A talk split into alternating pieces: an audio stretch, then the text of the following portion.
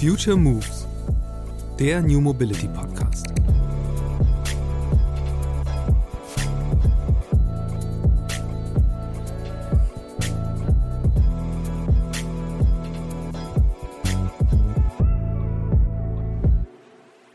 Also ich glaube fest daran, dass Fliegen innereuropäisch mit einer Reisezeit, die im Zug unter fünf Stunden machbar ist, keine Zukunft haben wird.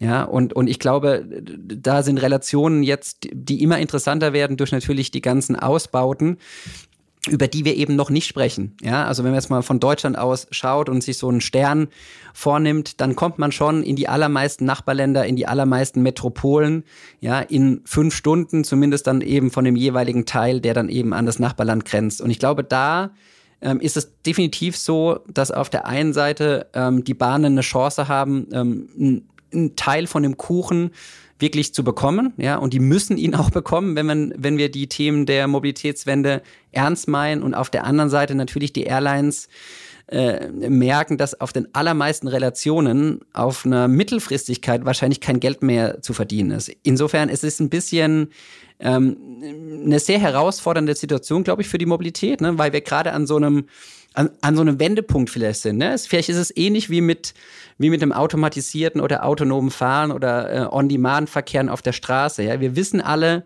ähm, es wird uns maßgeblich verändern, wie wir reisen. Und äh, trotzdem können wir es an vielen Stellen noch gar nicht so wirklich begreifen. Das Unternehmen Rail Europe verkauft seit 90 Jahren Bahnfahrkarten. Kundschaft sind vor allem TouristInnen aus Übersee, die Europa per Zug erkunden wollen.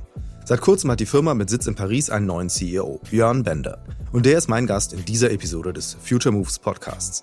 Seit vielen Jahren befasst sich Björn mit Innovationen auf und neben der Schiene. Vor seinem Wechsel zu Rail Europe war er bei den schweizerischen Bundesbahnen SBB. Zunächst als Head of New Mobility Services, dann in der Rolle des Head of Innovation, Research and Incubation. Neugierde auf die Mobilität der Zukunft liegt ihm also quasi im Blut. Über seine Jahre in dem Staatskonzern sagt Björn allerdings auch, mir sind die vielen Experimente irgendwann fast zu viel geworden. Denn so viel Spaß das Ausprobieren von Mobilitätskonzepten auch macht. Letztlich müssen Innovationen vom Experiment zum realen, dauerhaften Angebot werden, damit es in Sachen Verkehrswende tatsächlich vorangeht. Nun also der radikale Neustart für Björn, der zugleich ein Zurück zu den Anfängen ist. Denn vor seiner Zeit bei der SBB war er im Auslandsvertrieb der Deutschen Bahn tätig. Wie Björn diese Erfahrung und seine Expertise in Sachen Innovation bei Rail Europe zusammenbringen will, was es braucht, um innovative Produkte zu verstetigen und wie man Businessreisende vom Flugzeug in die Bahn bekommt, unter anderem um diese Themen geht es in dieser Podcast-Episode mit Björn Bender von Rail Europe. Viel Spaß! Hallo Björn, schön, dass du im Podcast bist. Christian, schön hier sein zu dürfen, freue mich. Neulich gab es die News, äh, dass auf einmal äh, doppelt so viel Interrail-Tickets verkauft worden sind wie vor der Corona-Pandemie. Ist das was, womit du gerechnet hättest? Das ist was, auf was ich gehofft habe, sagen wir es mal so. Nein, ich glaube, Interrail ist, glaube ich, so ein Produkt klassisch. Also wer es nicht kennt, für alle Europäer, die entweder in einem Land oder länderübergreifend Bahn fahren wollen, was ja so ein bisschen einhergeht, ich sag mal, aus den 60er, 70er Jahren. Ne? Das kennen wir so von unseren Eltern, von der früheren Generation und was sich jetzt eigentlich äh, ja ähm, weiterentwickelt hat und heute wirklich eine sehr sehr hohe Nachfrage erfährt, nicht nur bei jungen Leuten und das ist eigentlich schön zu sehen, nämlich durch alle Altersklassen und ich finde das eben eine wahnsinnig gute Grundlage, ja, um vieles, was wir so in der Mobilität diskutieren, Wende, äh, CO2-freieres Reisen etc. auch zu beschleunigen. Also ähm, vielleicht nicht ganz erwartet, Christian, gehofft und mich freut es nat natürlich wahnsinnig.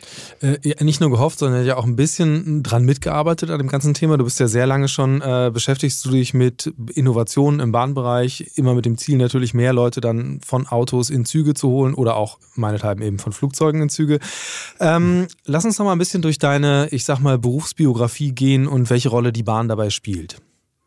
Ja, ähm, das stimmt. Die Bahn spielt äh, da eine relativ große Rolle. Also ich habe mal ganz klassisch äh, BWL mit Schwerpunkt äh, Transport und Mobilität und Touristik studiert und bin dann in der Tat in der Aviation-Industrie eingestiegen bei äh, South African Airways, also bei einem klassischen äh, Airline-Carrier und äh, bin nach drei Jahren dort äh, Ende 2007 zur Deutschen Bahn gekommen und war wirklich in der Bahnbranche dann knapp ja 15 Jahre oder bin es immer mhm. noch. Ich sage gleich was zu, wie es aktuell ist, aber letztendlich bei der Deutschen Bahn und bei der SBB, also bei der Schweizerischen Bundesbahn, äh, wirklich knapp 15 Jahre beschäftigt und dann na natürlich in ganz äh, unterschiedlichen Rollen. Aber du hast schon ein bisschen was gesagt, äh, sehr stark die letzten ähm, sieben Jahre auch mit den neuen Mobilitätsthemen, mit den Themen rund um Mobilitätswende, mit Innovation. Was müssen eigentlich auch die Bahnen tun, um ähm, ja äh, ihren Beitrag zur Mobilitätswende leisten zu können. Ne? Und davor war das, und deswegen schließt sich da ein bisschen der Kreis vielleicht zu Interrail,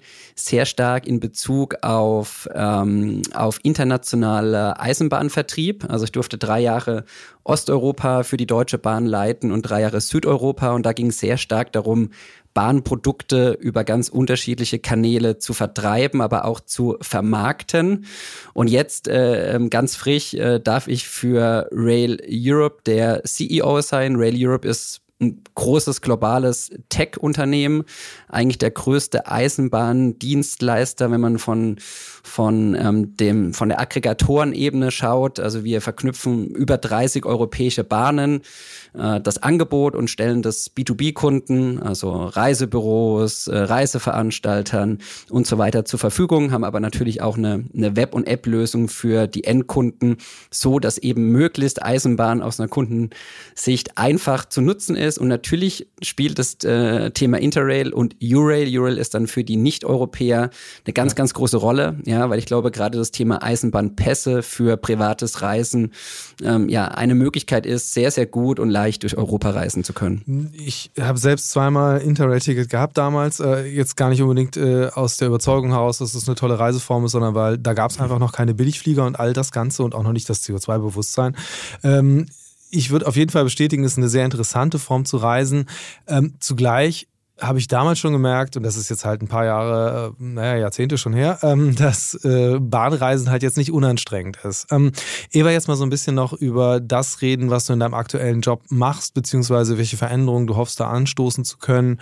Ähm, lass uns vielleicht nochmal über das System Bahn allgemein sprechen, weil, also meine, meine These wäre, es ist ein sehr ambivalentes Zeitalter für die Bahn, weil auf mhm. der einen Seite gibt es irgendwie einen sehr, sehr großen Nachfragedruck, sieht man ja an den Tickets bei der ähm, sieht man aber auch daran, dass man halt äh, schon schon äh, auch auf Unternehmensseite der Druck sehr hoch ist, äh, CO2-Emissionen bei Reisen im Job zu verringern oder dass Leute das auch im Privaten tun wollen. Auf der anderen Seite rächt sich gerade so ein bisschen dieser Investitionsstau, weil einfach die Kapazitäten und Geschwindigkeiten nicht da sind, um so richtig konkurrenzfähig zu sein, beziehungsweise es halt jetzt ein paar Jahre dauern wird, bis man wirklich sagt, okay, jetzt können wir das aufholen, was wir versäumt haben.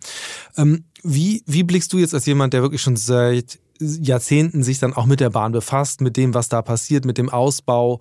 Ähm, wo würdest du sagen, was ist so in den letzten 20 Jahren auch mal gut gelaufen, was nicht so gut? Wo, wo sind so die wichtigsten To-Dos, um die Infrastruktur der Bahn wirklich mhm. auf, auf, ein, auf die Höhe der Zeit zumindest mal zu holen?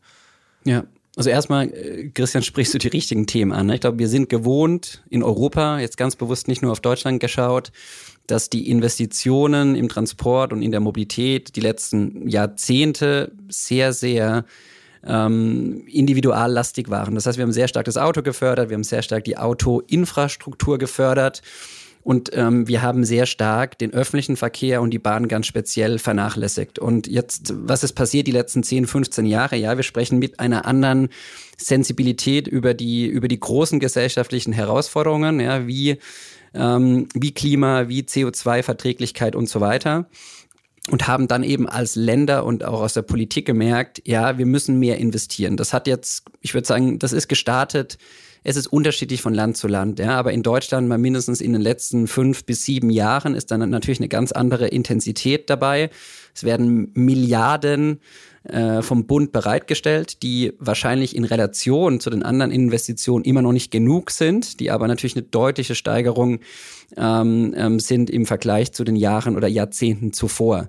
Nur, und das hast du auch angesprochen, die Zyklen sind eben sehr, sehr lang. Ja, also wenn wir über Infrastrukturthemen sprechen, dann wissen wir an vielen Stellen, ja, nehmen wir ähm, Neubaustrecke München-Berlin als Beispiel, nehmen wir auch so eine Neubaustrecke, die, die, die ja ähm, schon vor 15 Jahren eingeführt wurde, oder noch länger äh, zwischen Frankfurt und Köln und so weiter. Da ist von dem ersten Plan Feststellungsverfahren bis zur Eröffnung teilweise über 20 Jahre Zeit ins Land gegangen. Und das zeigt natürlich, dass Investitionen alleine nicht reichen, sondern wir müssen auch Prozesse ähm, gerade gerade zum Bau auch von von von öffentlicher Infrastruktur ähm, vereinfachen.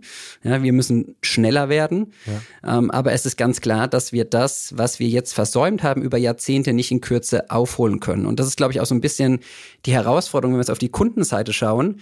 Weil natürlich nehmen wir jetzt wahr als Bürgerinnen und Bürger, als Wählerinnen und Wähler, als Kundinnen und Kunden, dass sehr viel getan wird und wir erwarten oder wir erwünschen uns, dass wir das eigentlich morgen spüren. Und das wird an vielen Stellen nicht der Fall sein. Ja, und da auch diese Ausdauer zu haben, äh, gerade gerade irgendwie mit dem Blick auf die Bahn oder auf die Bahnen, das ist eine ganz ganz große Herausforderung. Und auf der anderen Seite ist sehr sehr viel auch schon gut gegangen die letzten Jahre, ja. Und die Schweiz, das darf ich auch sagen, ich war jetzt einige Jahre, wie gesagt, bei der SBB, die ist da natürlich ein sehr, sehr gutes Beispiel weil man sehr, sehr weit schauend in Infrastruktur investiert ja. hat. Ja, nehmen wir beispielsweise mal so einen Gotthard-Basistunnel äh, und so weiter, ja, die natürlich so eine Nord-Süd-Achse extremst vereinfacht haben. Aber man darf auch nicht vergessen, die Schweiz investiert ungefähr zwischen sieben und zehnmal so viel pro Bürger in den öffentlichen Verkehr, wie das Deutschland tut. Insofern ja, messen wir da vielleicht auch nicht immer mit dem gleichen Maß. Ja, wir müssen da auch äh, sehr, sehr vorsichtig sein, glaube ich, wenn man auf das ein oder andere Thema schaut. Aber es ist definitiv äh, viel zu tun. Es sind viele große Programme ähm, losgetreten worden, im wahrsten Sinne des Wortes. Also nicht nur Infrastruktur, da geht es auch um Rollmaterial, Beschaffungen, die Deutsche Bahn, die ÖBB, wenn man die Nachtzüge anschaut und so weiter, tun da wahnsinnig viel. Ja. Aber es ist eben ein sehr langlebiges Geschäft und ganz, ganz, ganz anders zu managen, als wenn wir ins Thema Airline schauen, wenn wir ins Thema Micromobility schauen und so weiter. Da sind natürlich die Effekte viel, viel kurz- bis mittelfristiger wahrnehmbar. Insofern ist das wirklich ein Spagat ja, zwischen heute das Richtige tun und dennoch ein bisschen auch die Ausdauer haben, dass das Gute dann, dann definitiv kommen wird, auch wenn es ein paar Tage länger dauert. Ja, tatsächlich, du hast es, äh, du hast es eben selbst erwähnt, einfach, dass die Investitionen in der Schweiz halt schon viel höher sind. Ähm, und gleichzeitig ist es ja aber auch ein bisschen äh, schon auch so eine Kulturfrage oder eine Frage des, des Selbstverständnisses oder Stolz auf die Bahn, sage ich mal. Äh, während man in Deutschland ja in den letzten Jahrzehnten sich daran gewöhnt hat, die Bahn erstmal eher mies und unzuverlässig zu finden. Äh, wird ja immer das positive Gegenbeispiel Schweiz daneben gestellt. Ähm, du bist ja einer, du kennst jetzt auch sozusagen beide Systeme von innen, die Kulturen der Unternehmen. Ähm, was ist deine Erfahrung gewesen dann nach deinem Wechsel aus Deutschland in die Schweiz? Ja, ich glaube, das, das Schöne ist natürlich die, die ÖV-Affinität in der Schweiz. Aber die kommt ja nicht irgendwo her, sondern die kommt natürlich aus einem sehr ähm, gereiften Produkt über Jahrzehnte. Ja, da, da können wir gleich noch ein bisschen drüber sprechen und es vertiefen. Das kommt aber auch, und das hast du eben angesprochen, aus der Nähe der Schweizerinnen und Schweizer und vielleicht auch ein bisschen Stolz zu den Produkten und zu den Unternehmen, die allen Schweizerinnen und Schweizern gehören. Ja, und das mal übertragen auf die Deutsche Bahn ist es ja auch so. Ja, eigentlich äh, gehört die Deutsche Bahn 80 Millionen Deutschen. Nur wir nehmen sie oft nicht mm, so wahr, sondern wir sind oft genau der kritischste Beobachter, was manchmal gar nicht so schlecht ist. Ja, das ist wie beim Fußball. Ja, ich glaube, wenn sich viele auf, Leute darüber äh, den Kopf zerbrechen, dann ist das natürlich am Ende auch ein bisschen, bisschen Ehre für das Thema, für das Produkt, für das Unternehmen und kann na natürlich auch helfen, ja, eine gewisse Aufmerksamkeit zu erreichen. Auf der anderen Seite sind wir aber sehr, sehr kritisch und, und nehmen vielleicht auch vieles gar nicht so ja, so als, als unseres Ganzes war, weil wir das natürlich auch mit unseren Steuergeldern letztendlich subventionieren, dass wir es darauf, dass wir darauf achten, dass wir pfleglich damit umgehen, dass wir uns immer wieder dran erinnern, ja, wie kann ich denn selbst einen Beitrag leisten, dass dieses Produkt besser wird? Und da sind die Schweizerinnen und Schweizer definitiv anders. Mhm. Ja, die sind sehr stolz, die SBB als Unternehmen im Land zu haben. Die sind sehr stolz, dass sie mit dem öffentlichen Verkehr in der Schweiz ähm, überall hinkommen. Sie sind sehr stolz, dass es Aushängeschild ist, eigentlich weltweit und, und viele auch Touristen in die Schweiz kommen und, und den öffentlichen Verkehr mit Begeisterung nutzen. Und ähm, dafür sind wir in Deutschland ähm, von verschiedensten Punkten, glaube ich, entfernt. Ja, das eine ist das Kulturelle, was ich eben angesprochen habe, das andere ist aber natürlich auch der Produktzugang. Ja, wenn der Produktzugang am Ende nicht leicht ist, wenn er nicht sich anfühlt letztendlich wie, wie, wie eine eigene Mobilität mit einem, mit einem eigenen selbstbesessenen Fahrzeug in der Einfachheit, in dem Zugang, dann fällt es uns natürlich auch schwer, und das ist vielleicht ein bisschen die deutsche Mentalität, das darf ich ja sagen, ich bin selbst Deutscher, ja, darüber dann ins Schwärmen zu kommen und andere vielleicht sogar anzustecken, die Produkte zu nutzen. Ja, also ich glaube, es ist ein sicherlich ein bisschen was Kulturelles, Christian, da gebe ich dir recht. Und auf der anderen Seite ist es vielleicht auch die Früchte, die die Schweiz erntet über jahrzehntelange sehr, sehr harte Arbeit. Mhm. Äh, lass uns nochmal bei der Schweiz bleiben und äh, bei deinem Job damals, äh, da hast du dich ja eben sehr stark mit Innovationsthemen beschäftigt. Äh, und hat auch nicht alles geklappt, muss man sagen. Ähm, erzähl mal so ein bisschen, was waren, was ist denn, was hast du am Ende mitgenommen? Also gerade wenn es jetzt darum geht, den, den ÖV äh, für ein eh schon eigentlich sehr zugewandtes Publikum noch zu verbessern. Also wo sind denn da äh, wirklich die, die lohnenswerten Ansätze und wo verrennt man sich da vielleicht auch? Ja, Genau, also glück, glücklicherweise hat nicht alles ge geklappt, sonst wäre es ein sehr, sehr schlechtes Innovationsbeispiel am Ende. Nein, ähm, ich, ich glaube, ich habe, ich durfte zwei Rollen für die SBB ausfüllen, die beide äh, sehr, sehr spannend waren. Das eine ähm, war ich verantwortlich für die ganzen Themen der neuen Mobilität, durfte die auch für die, für die SBB aufbauen. Und da geht es wirklich darum, das, das System ganzheitlicher zu betrachten und, und, und Tür zu Tür Mobilität zu denken. Ja, man muss es und man sollte es wahrscheinlich auch nicht als Bahn operationalisieren. Also man mhm. muss keine Tür-zu-Tür-Mobilität anbieten können selbst, aber man muss zumindest sie zusammenzuführen, ähm, sie, man muss sie aggregieren und man muss den Kundenzugang so schaffen, dass der Kunde nicht nur Bahnhof, Bahnhof fahren kann, sondern natürlich am Ende Tür, Tür, über was wir alle sprechen und ja. zwar nicht nur auf der digitalen Ebene. Ja, ich glaube, das ist so aus meiner persönlichen Sicht äh, der größte Fehler, den wir in der Maß-Diskussion an vielen Stellen tun, dass wir immer wieder über diesen digitalen Layer sprechen. Was ist diese One-Stop-Shop-App für alle? Ja. Das ist sicherlich wichtig und gut, aber die physischen Komponenten kommen viel zu kurz. Ja, und aus einer Bahnsicht sind die enorm wichtig. Ja? Also Umsteigepunkte am Bahnhof. Wie sieht ein Mobilitätshub aus? Wie ist wirklich ein physisches Angebot? Wie ist eine Beschilderung und so weiter? Da gibt es so viele Aspekte, die am Ende einen riesen, riesen äh, Einfluss auf ein Kundenverhalten haben. Und das ist ein großes Learning zum Beispiel dieser Jahre, dass wir gemerkt haben, wir dürfen als Bahn, wenn wir über New Mobility sprechen, da nicht draufschauen, wie vielleicht andere äh, äh Player in der Mobilitätsbranche, sondern wir sind viel, viel ähm, bahnhofszentrierter in unserer Perspektive oder wir müssen bahnhofszentrierter sein und wir müssen auch Infrastruktur, jetzt sind wir wieder bei dem ja. Thema, und auch physisch eine ganz andere Perspektive drauflegen. Insofern haben wir da sehr viel gelernt. Der größte Takeaway vielleicht ähm, ist, dass wir aus meiner Sicht, und das ist jetzt vielleicht auch ein bisschen schweizspezifisch, sehr, sehr viel wissen schon, was die Kunden möchten und wie wir auch Kunden, Kundenverhalten und auch Kundengewohnheiten ähm, zum Positiven beeinflussen können. Ich glaube, es wurde sehr, sehr viel exploriert. Ja, es wurde sehr viel innoviert. Ja. Und jetzt ist Zeit, den nächsten Schritt zu machen. Ja, also mir sind mir sind äh, die vielen Experimente irgendwann fast zu viel geworden, sondern ich glaube, jetzt ist mal Zeit zu sagen, okay, ähm, wir nehmen uns eine konkrete Region, vielleicht sogar ein ganzes Land, Städte, Mobilitätsplayer und schaffen ein dauerhaftes Angebot für Kunden, damit diese sich dann auch entsprechend verändern können in ihrem Mobilitätsverhalten. Weil wenn es ein befristetes Angebot ist, dann nutze ich das gerne. Ich gebe auch gerne in der Umfrage meine Perspektive. Aber wahrscheinlich werde ich es nicht dauerhaft in meinen Lebensrhythmus integrieren. Ich glaube, dafür ist jetzt Zeit. Ja, das sind, ist, glaube ich, so ein ganz großes was Thema. Was sind das denn für Dinge, wo du sagen würdest, so äh, jetzt mal mit dem Abstand äh, äh, zum, zum ehemaligen Job, wo du sagen würdest, das sind jetzt vielleicht auch eher dann aus einer Konsumentenperspektive die Sachen, die du gerne weiterverfolgt sehen würdest und mhm. ähm, eben in welchem Maßstab äh, das stattfinden sollte und was sind so die, die Gründe, warum das dann nicht gemacht wird. Also Geld alleine kann es ja zumindest in der Schweiz nicht in dem Maße sein, wie es vielleicht in Deutschland ist. Äh, woran, woran scheitert dann die Verstetigung von solchen Innovationsprojekten?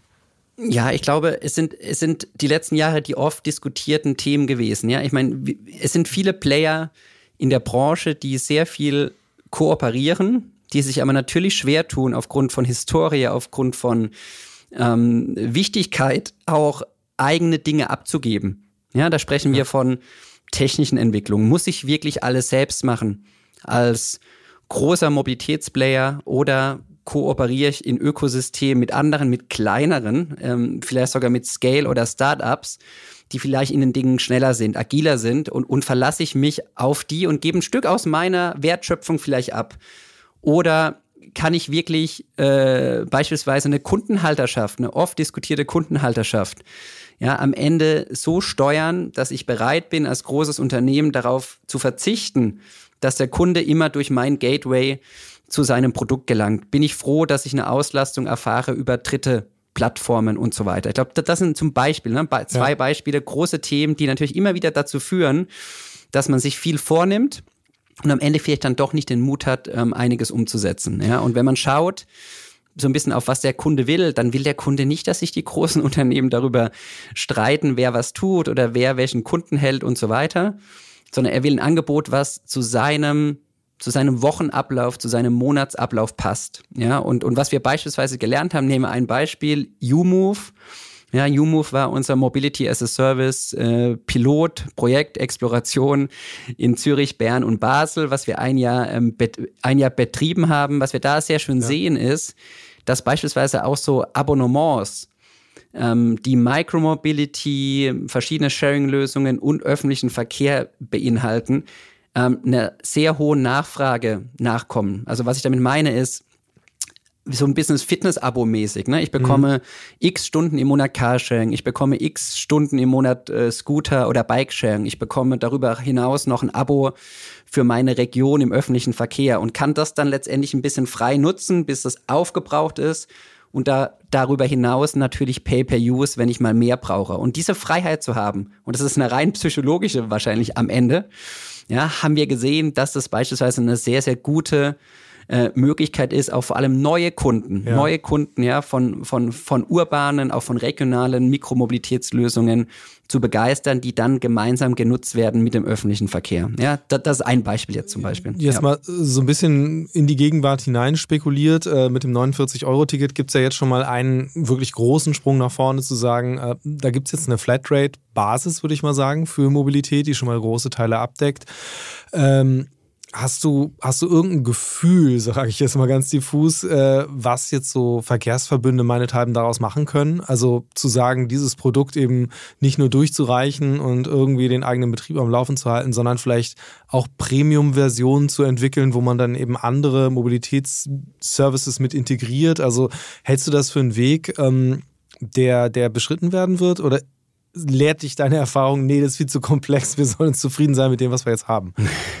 An dem Punkt würde ich mich gerne nicht auf meine Erfahrung verlassen, weil die vielleicht ein bisschen äh, skeptischer wäre an der Stelle. Ich, ich, ich schaue ganz bewusst positiv auf dieses Thema, ja, weil ich glaube, der erste große Schritt war die Einigung oder ist die Einigung jetzt zwischen Bund, Ländern und, ähm, und Betriebsgesellschaften oder Transportunternehmen, ja, dass da jetzt eine Einigung gefunden wird über die Finanzierung. Das ist, glaube ich, der erste, der erste große Schritt. Dann wünsche ich mir, dass auf so einem Fundament aufbauend eigentlich so eine Art modularer Baukasten entstehen kann, wo ich dann über die 49 Euro, die, die, die dann für den öffentlichen Verkehr sind, mir meine Pakete quasi dazu buchen kann, die für meinen individuellen Nutzen wichtig sind. Ne? Und dann sind wir wieder bei den Sharing-Leistungen, bei den Mikromobilitätsleistungen ja. und so weiter.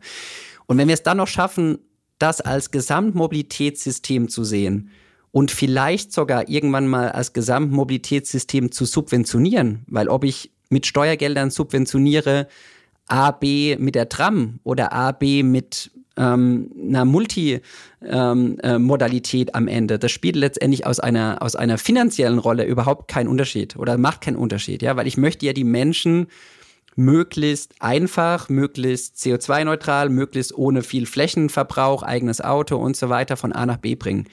Und das ist eigentlich so mein Wunsch für die Zukunft, ja, dass wir uns, dass wir so ehrlich sind miteinander, dass Mobilität Geld kostet. Ja, ja. das kostet es schon heute. Gerade der regionale äh, Verkehr ist, ist maßgeblich subventioniert, überall, geht gar nicht anders. Aber da so ein bisschen die Grenzen aufmachen und sagen, ja, was braucht's denn wirklich, um einen regionalen und eine urbane Mobilität aufs nächste Level zu heben. Und da werden wir wahrscheinlich nicht drum rumkommen, das Mobilitätssystem deutlich breiter uns anzuschauen, als das nur auf den öffentlichen Verkehr zu beschränken. Ja, äh, ich bin sehr neugierig, was da, was da für innovative Experimente, die dann hoffentlich auch mal mehr werden als Experimente entstehen.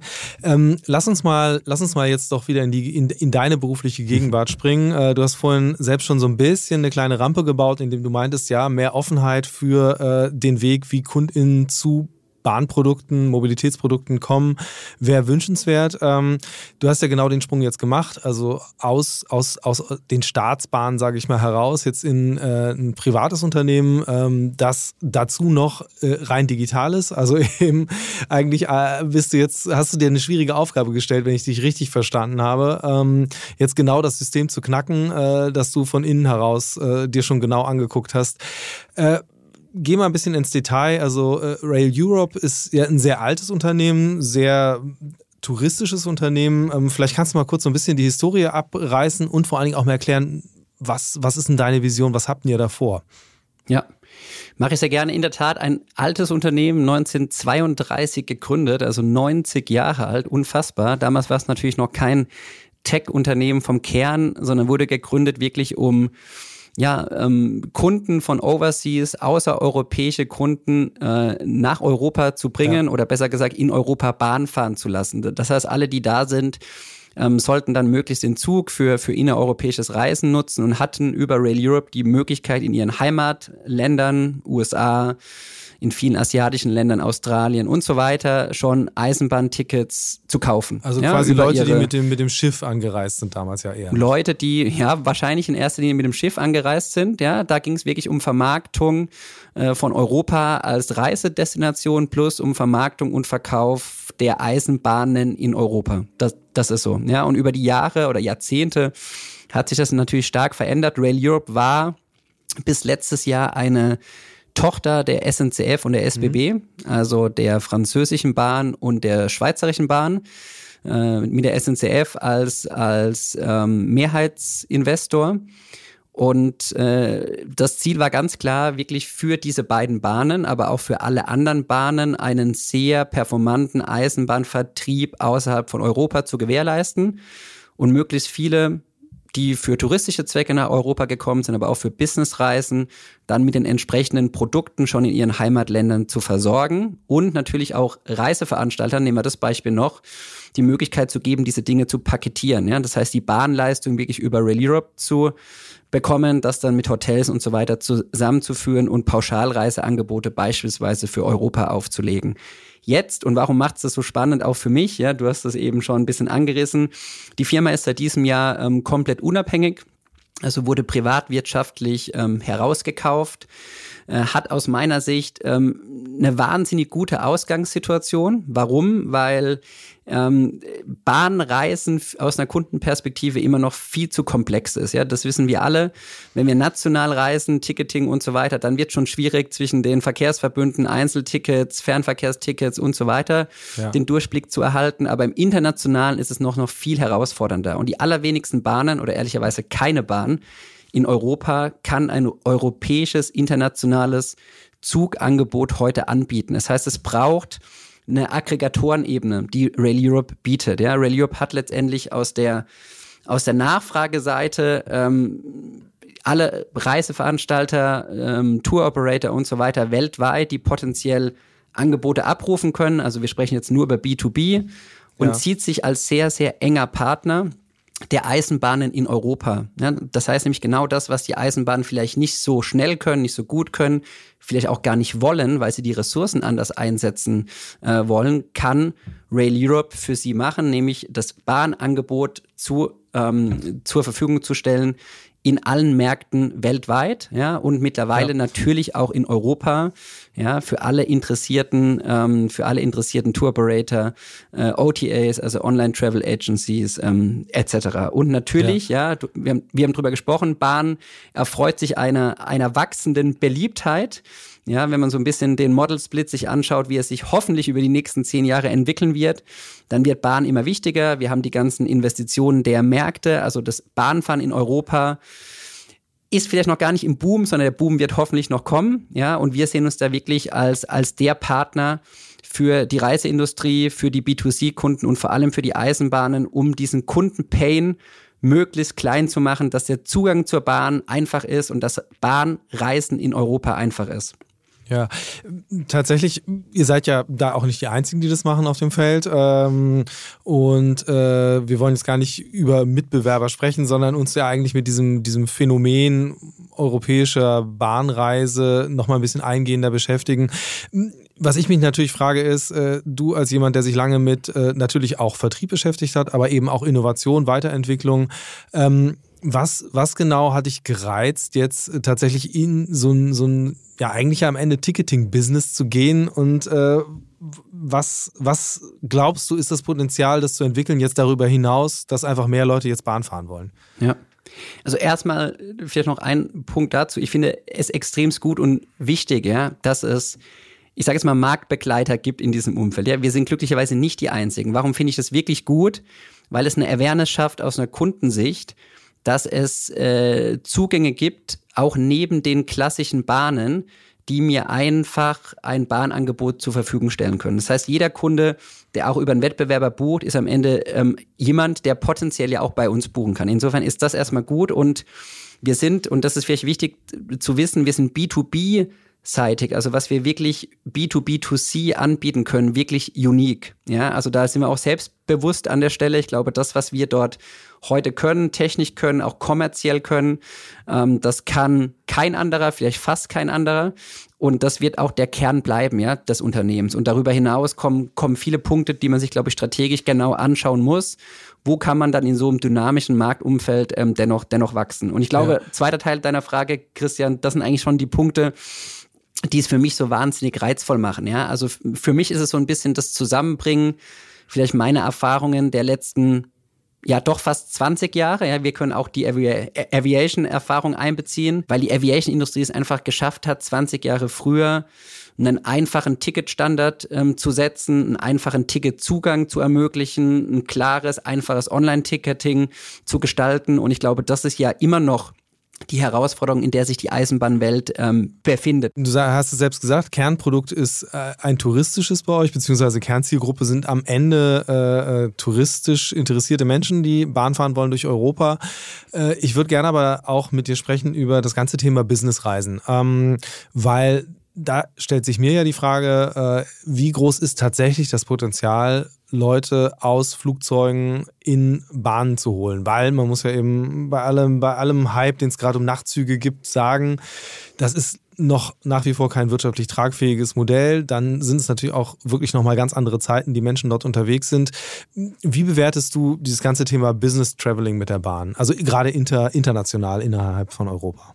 Ja, also ich glaube, das Angebot hast du richtig eben zusammengefasst. Ne? Es ist, ich sag mal, außereuropäisch heute sehr, sehr touristisch. Ja, wir haben dennoch natürlich heute schon viele Geschäftsreisende, die nach Europa kommen und, und für innereuropäische Relationen die Bahn nutzen.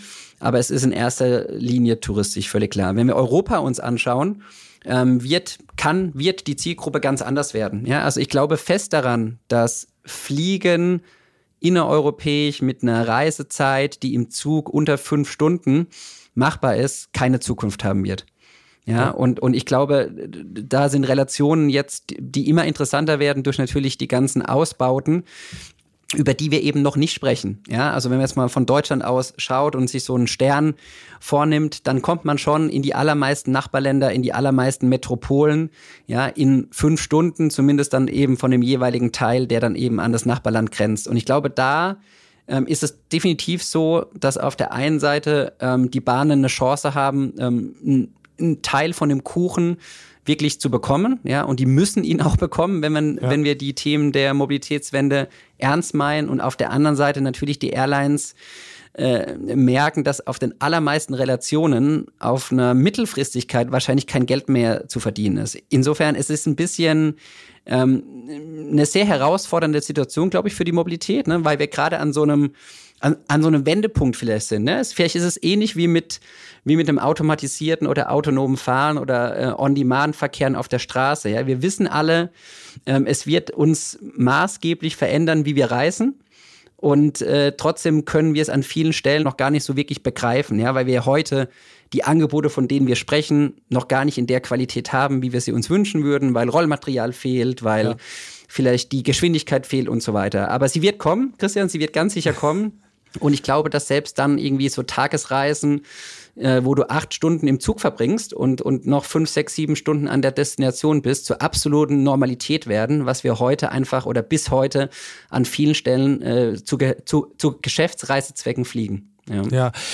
ist ja tatsächlich ein interessantes Thema. Also im Nachzug würde ich jetzt auch eher als doch ein exotischeren, äh, nach wie vor äh, exotischeres Produkt sehen, weil es eben für längere Distanzen vielleicht wirklich ganz gut ist, wenn man sagt, okay, man ist dann halt über Nacht unterwegs. Aber ich glaube auch, gerade bei den Distanzen von fünf Stunden oder so, da macht ja Nachtzug gar keinen Sinn. Aber ähm, mhm. bislang sind da natürlich auch die Züge, die es gibt, jetzt nicht so die optimalen äh, ja, Ersatzbüros, würde ich mal sagen. Also ohne jetzt über das WLAN zu meckern im ICE, äh, es ist ja einfach so, es ist jetzt nicht darauf ausgerichtet, dass Menschen dort äh, maximal produktiv sind, zwangsläufig. Ähm, was, was, also wenn du sagst, die Zukunft wird kommen, wie, wie sieht die dann aus? Wie werden Bahnhöfe aussehen, Züge aussehen? Wie werden auch vor allem, welche Rolle werden tatsächlich dann einfach so Vermittler, äh, wie ihr es seid, spielen, ähm, um Mobilität, gerade berufliche Mobilität zu organisieren?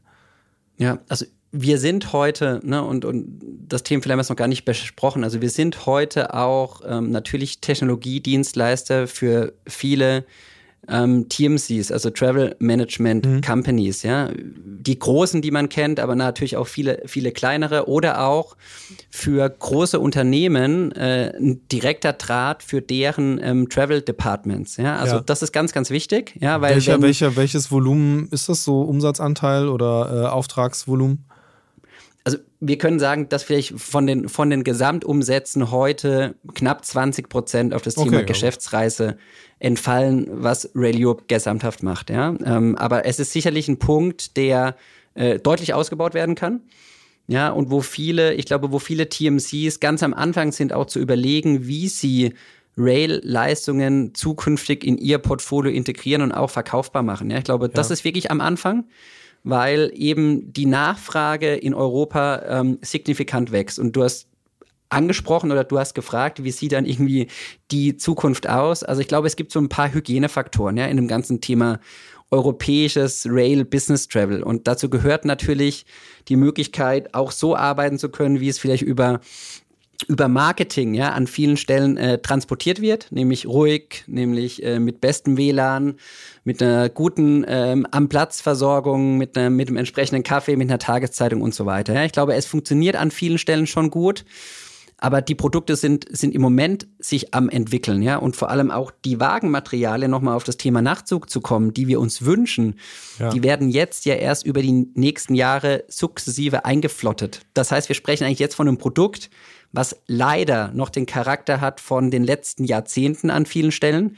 Wir uns aber natürlich auch über eine Werbung und über unsere, über unsere Vorstellung wünschen, dass es eben schon Standard äh, 2022 ist, sehr modern und äh, sehr, sehr, sehr zukunftsgerichtet. Ich glaube, ich glaube, das, das Angebot am Ende, um deine Frage zu beantworten, wird zu entsprechender Nachfrage führen. Ja, also da ist irgendwie das Thema Henne-Ei ist dort ein bisschen andersrum. Ja, also die Nachfrage, die kommt nicht irgendwo her. Die Nachfrage kommt nicht einfach, ja, hier wollen wir durch ganz Europa Nachtzug fahren oder sechs Stunden Business Travel im Zug und jetzt kommt man mit den Zügen. Ich glaube, nee, ich glaube wirklich, das Angebot zu sehen, zu fühlen, auch zu spüren, es ist deutlich stressfreier, als mich irgendwie durch drei, vier Sicherheitsschleusen am Flughafen zu schlagen und, und, und ständig zu warten, im Stehen, im Sitzen und so weiter.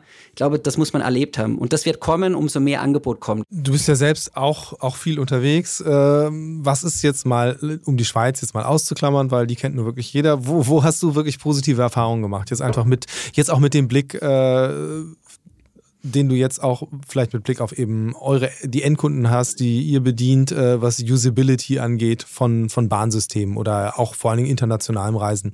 Wer, wer, macht das, wer macht das eigentlich gut? Wir können wirklich bei meiner persönlichen Erfahrung anfangen. Also mein Lebensmittelpunkt ist die Schweiz. Ähm, und das wird auch so bleiben. Und mein äh, Büro ist in Paris. Ja. Und ich pendle jede Woche zwischen der Schweiz und Paris im TGV Lyria. Das ist ein exzellentes Produkt, äh, welches gemeinsam betrieben wird, SNCF und SBB. Es ist also kein rein schweizerisches Produkt. Das ist eigentlich mhm. ein TGV, also ein SNCF-Zug. Und ich sag mal, das, was ich jetzt erleben durfte über die letzten Wochen, ist, ist exzellent. Ja, exzellent in Form von Pünktlichkeit, von Service, von Möglichkeit zu arbeiten äh, WLAN und so weiter, über all die Punkte, die wir gesprochen haben. Und wenn ich dann die Chance habe, und das ist das, was ich vorhin auch ein bisschen mit Infrastruktur meinte, auch die Wartezeiten an Bahnhöfen ja entsprechend so gestalten zu können, dass es für meinen individuellen Nutzen passt. Das heißt, mich verpflegen zu können, mich irgendwo zurückziehen zu können zum Telefonieren und so weiter dann, ähm, dann wird natürlich das Gesamtreiseerlebnis auch attraktiver. Das ist ehrlicherweise auf der Relation äh, ausbaufähig. Ja, äh, also gerade wenn ich so an den Pariser Bahnhöfen unterwegs bin, dann ist es sicherlich äh, schwierig, dort einen ruhigen Ort zum Telefonieren zu finden ja. oder auch äh, geschweige denn nur was Kleines zum Essen. Aber ich glaube, das sind genau die Punkte, ja, an denen gearbeitet werden muss, wenn man, wenn man Business Travel wirklich am Ende verlagern wird. Und dann gibt's natürlich ganz, ganz viele gute Angebote äh, in Europa und around the globe. Ja, wir brauchen jetzt, glaube ich, nicht über Japan und so weiter diskutieren. Das, das sind, glaube ich, die Beispiele, die immer genommen äh, werden. Das sind, glaube ich, exzellente Zugerfahrungen auf jeden Fall. Die durfte ich auch schon persönlich erfahren. Aber jetzt ähm, ähm, ganz klar gesagt, ein ICE-Produkt ja, und das sage ich jetzt wirklich ohne die DB-Brille aufzuhaben, ist eigentlich von, von, dem, von dem Zugerlebnis her mein absolut favorisiertes Produkt. Ja? Also ich okay. fühle mich als Kunde im ICE zweite Klasse, Bordbistro, erste Klasse, spielt keine Rolle, extremst wohl. Ja, und zwar für ganz, ganz unterschiedliche Gründe dann, ne? ob ich entspannen will, lesen will, arbeiten will und so weiter. Und wenn man jetzt mal an das Gesamtsystem denkt, gibt es in Deutschland auch sehr, sehr viele gute Beispiele. Ja, auch das Thema Coworking ist für mich ein extremst wichtiges.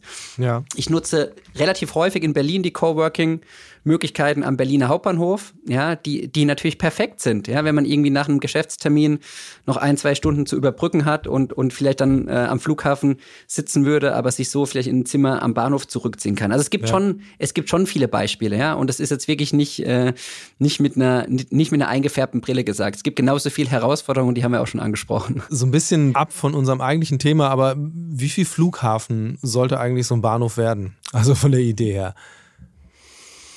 Die Frage ist ja, was ist das Gute am Flughafen? Ja, und, und wenn ich so ein bisschen schaue, was ist für mich das Gute am, am Flughafen, dann ist es erstmal das allgemeine Wohlbefinden, weil die allermeisten Flughäfen ja sowas, ich sag mal, was was Einfaches, was Klares, was, was, was Sauberes auch haben, ne? wo man irgendwie so auch von der Haptik her, ne, egal wo man irgendwie so hinlangt, sich, sich ganz wohl fühlt. Ich rede jetzt über neuere Flughäfen, ne? Ja. so die letzten äh, vielleicht 10 bis 20 Jahre ähm, ähm, in Betrieb gegangen sind. Und ich glaube, ich sag mal, so einen Ort zu schaffen, der per se, wo man sich per se einfach gerne aufhält, äh, das muss der Bahnhof erreichen. Und das ist natürlich an vielen Bahnhöfen heute nicht der Fall, ne? um das ganz klar auch zu sagen. Das hängt an ganz, ganz unterschiedlichen Dingen. Ja, da können wir bei der Sauberkeit anfangen, da können wir anfangen, ähm, wie ist, ja, wie, wie ist das Publikum, ähm, welche Wahrnehmung hat man von Menschen, wie eng ist man mit Menschen zusammen und so weiter. Also ich glaube, das, das ist ein ganz, ganz großes Thema. Vom Angebot her, was man an Flughäfen findet, ist man, glaube ich, heute mit den, mit den Bahnhofsangeboten mindestens auf, auf dem gleichen Level. Ja, man hat ja früher so ja. geschwärmt von, ich gehe noch einen kleinen Snack essen und dann gab's den tollen McDonalds in Frankfurt am Flughafen und man konnte raus aufs Rollfeld schauen und es hat irgendwie zu Emotionen geführt. Also ich kann mich da gut erinnern, äh, als ich als Kind dort viele, viele Stunden mit meiner Familie verbrachen, äh, verbracht habe. Ich glaube, diese Dinge, die gibt's mittlerweile an Bahnhöfen auch. Ja, also man, man kann sehr viel mit bekommen, auch wenn man ein bisschen zuschauen will, von dem Leben, was dort stattfindet. Man hat ein extrem breites Shoppingangebot, extrem gutes Essen und Trinken äh, Angebot und so weiter. Ich glaube, das ist mittlerweile äh, wirklich, wirklich auf einem, auf einem Level. Ähm, und dann ist das dritte, was aus meiner Sicht am Flughafen extrem gut ist, das ganze Thema Kundeninformation. Ja, ja, also ich glaube, wenn man sich das so ein bisschen mal vor Augen führt, natürlich hat man extrem viele Anzeigen, auch im Bahnhof, man hat sehr viele Lautsprecher, Durchsagen. Aber den allermeisten Menschen geht es wahrscheinlich wie, wie mir, man schaltet so ein bisschen auf Durchzug. Ja, weil man wird fast schon ja, überflutet von Reizen an Bahnhöfen und da glaube ich so das Richtige für sich herauszufiltern, was für meine individuelle Information wichtig ist, das gelingt Flughäfen aus meiner Sicht extremst gut. Ja, und, und ich glaube, das sind so die drei Punkte. Also einmal Ge Gesamtwohlbefinden, Angebot, um, um Zeit zu vertreiben und das dritte ist Kundeninformation. Und ich glaube, außer dem Thema Angebot äh, hat der Bahnhof durchaus noch ähm, Verbesserungsbedarf, ja, wenn man da in Vergleich zum Flughafen treten möchte. Ist, interessant auf jeden Fall, ähm, sich diese Parallelen anzugucken und das Potenzial, das da noch drin steckt, wenn man äh, irgendwie so das Beste der einen Welt in die andere versucht zu übertragen. Ähm, was mich noch interessieren würde, wäre eben auch dein Blick auf, äh, jetzt eigentlich auch wieder ein bisschen auf deinen Job bezogen. Ähm, Mobilität wird ja immer vernetzter, immer komplexer. Ich meine, das ist genau das Ding. Also der, der Bahnhof wird ja auch immer stärker als Mobilität, Mobilitätshub gedacht. Das ist genau dein Job gewesen, dir diese Gedanken zu machen. Ähm, was heißt denn das dann am Ende auch äh, bei so äh, den Produkten, die ihr anbietet? Ähm, ist es auch, gibt es auch eine verstärkte Nachfrage, dass die Leute eben dann nicht nur die Bahn haben wollen, wie schon vor 90 Jahren, sondern eben auch wirklich quasi ein ja, öffentliches Mobilitätsangebot gerne buchen wollen. Ähm, macht es Sinn für euch, solche Services mit zu integrieren, also dass dann auch ein Sharing-Auto mit drinsteckt? Da müssen wir äh, zwei Dinge unterscheiden. Einmal B2B, B2C. Ähm, ja. Das sind, glaube ich, zwei völlig unterschiedliche Stoßrichtungen, sage ich gleich was zu. Und das andere auch die Länder, die wir bedienen. Ja, also mir ist wichtig nochmal zu verdeutlichen, wir sind ein globales Unternehmen und unser, unser USP ist eigentlich wirklich, dass wir sehr, sehr stark vernetzt in den jeweiligen Quellmärkten sind. Ja, also wir haben Büros ja. in Melbourne, Shanghai, Mumbai, in den USA und so weiter und haben dort unsere lokalen Teams sitzen, die natürlich die Märkte sehr gut kennen, die die Kunden sehr gut kennen, aber die vor allem die Bedürfnisse sehr gut kennen. Und die Bedürfnisse unterscheiden sich an vielen Stellen in hohem Maße von Markt zu Markt. Auch in diesen Feldern, die du eben angesprochen hast. Also wie normal ist eigentlich, dass ich beispielsweise über die Bahn hinaus noch weitere Produkte ähm, kaufen kann. Wenn man jetzt äh, uns B2B ansehen, sind wir mit einem performanten Rail-Produkt, glaube ich, sehr, sehr gut aufgestellt, weil ähm, entweder es geht wirklich nur um Rail, dann ist Rail sowieso ausreichend, oder es wird am Ende zu, zusammengeführt mit anderen Dienstleistungen, aber von Dienstleistern, die natürlich das im Zweifel besser können als wir. Ja, ja. weil wir können Rail sehr gut, wir können sehr guter Aggregator für Europa sein, aber wir können vielleicht nicht so gut Hoteldistribution. Ja? Und wenn es am Ende um eine, Paket, um eine Paketierung von einer Pauschalreise geht, dann ist es wahrscheinlich sinnvoller, wenn das ein Tour Operator am Ende macht und nicht Rail Europe. Wenn wir überlegen, welche Zusatzleistungen können wir Kunden bieten, vor allem auch im B2C, da ist bei Rail sicherlich nicht Schluss. Ja, und das sind die ganz großen strategischen Fragestellungen, die wir uns sehr sicher nochmal äh, sehr deutlich die nächsten Monate stellen werden. Ja, fangen wir beim Thema Sicherheit an, Sicherheitsgefühl. Das ist über Covid, glaube ich, extremst gewachsen. Ja, wie wichtig ja. sind Versicherungen zum Beispiel? Wie wichtig sind Umtauschfristen? Gerade für außereuropäische Kunden oder auch europäische Kunden, die Fernreisen in Europa planen, die teilweise einige hundert Euro kosten. Ja, die haben einen enormen Sicherheitsanspruch. Ja, was können wir dort tun, beispielsweise auf der Versicherungsseite? Wie wichtig ist erste und letzte Meile? Du hast angesprochen. Ja, ist es notwendig, dann irgendwie noch, noch, noch wirklich die Tür zu Tür mit über eine B2C App und Weblösung von Rail Europe anzubieten? Also ich glaube, da sind definitiv ähm, ähm, Möglichkeiten, ja, die muss man sich strategisch anschauen, die muss man sich wirtschaftlich anschauen. Mir ist nur wichtig, und das ist, das ist ein ganz, ganz relevanter Punkt auch für meine Arbeit, ähm, wir wissen, wo wir gut sind und wir müssen das, wo wir gut sind, entweder zusammenbringen mit anderen guten Dienstleistungen oder wir müssen wirklich davon überzeugt sein, wenn wir was Neues integrieren, dass das am Ende zu einem höheren äh, Kundenmehrwert führt und am Ende auch zu einer höheren Nachfrage. Ja, das sind, glaube ich, die entscheidenden, die entscheidenden Punkte. Ich würde gerne zum Schluss noch auf eine Rubrik des Podcasts kommen. Und zwar ist das äh, der Mix der Woche, wo ich mit meinen GästInnen darüber rede, wie sie selbst sich im Alltag fortbewegen.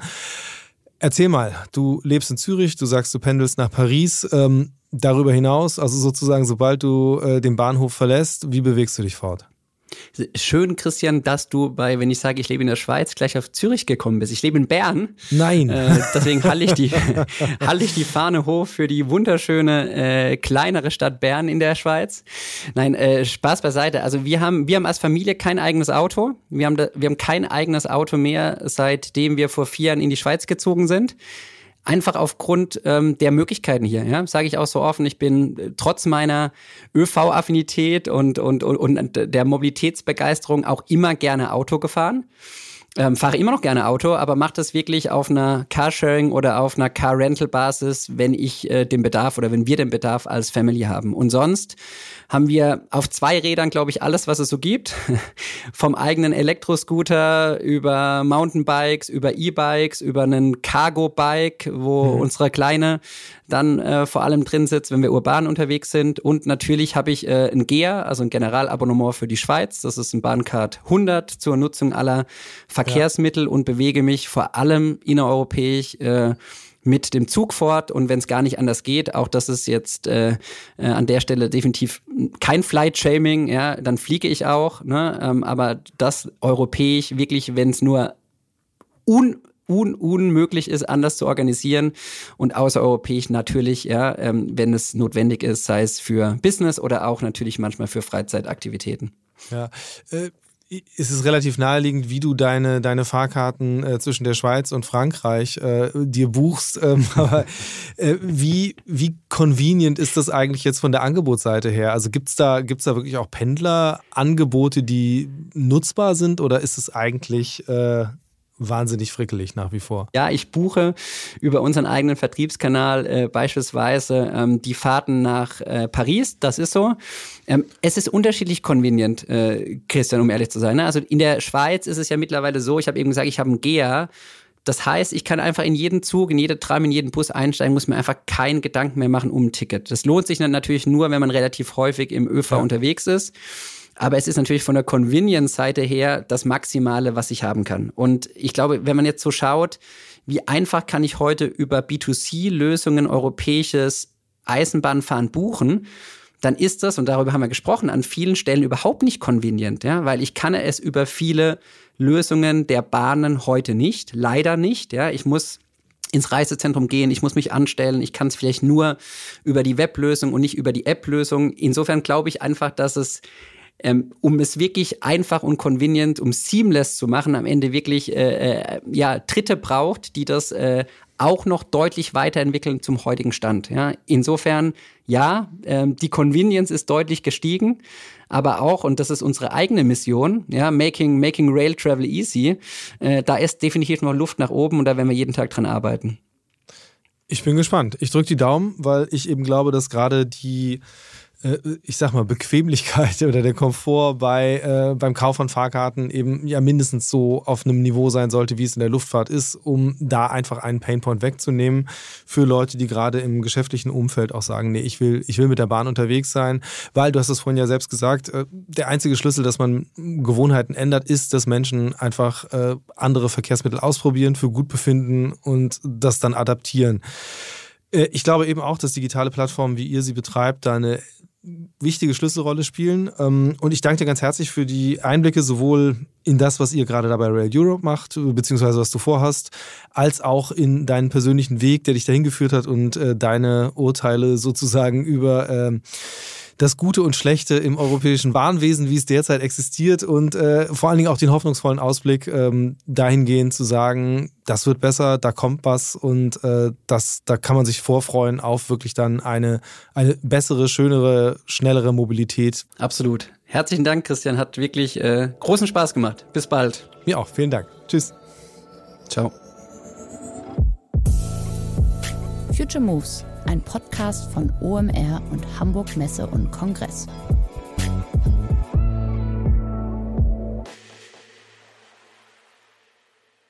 Dieser Podcast wird produziert von Podstars bei OMR.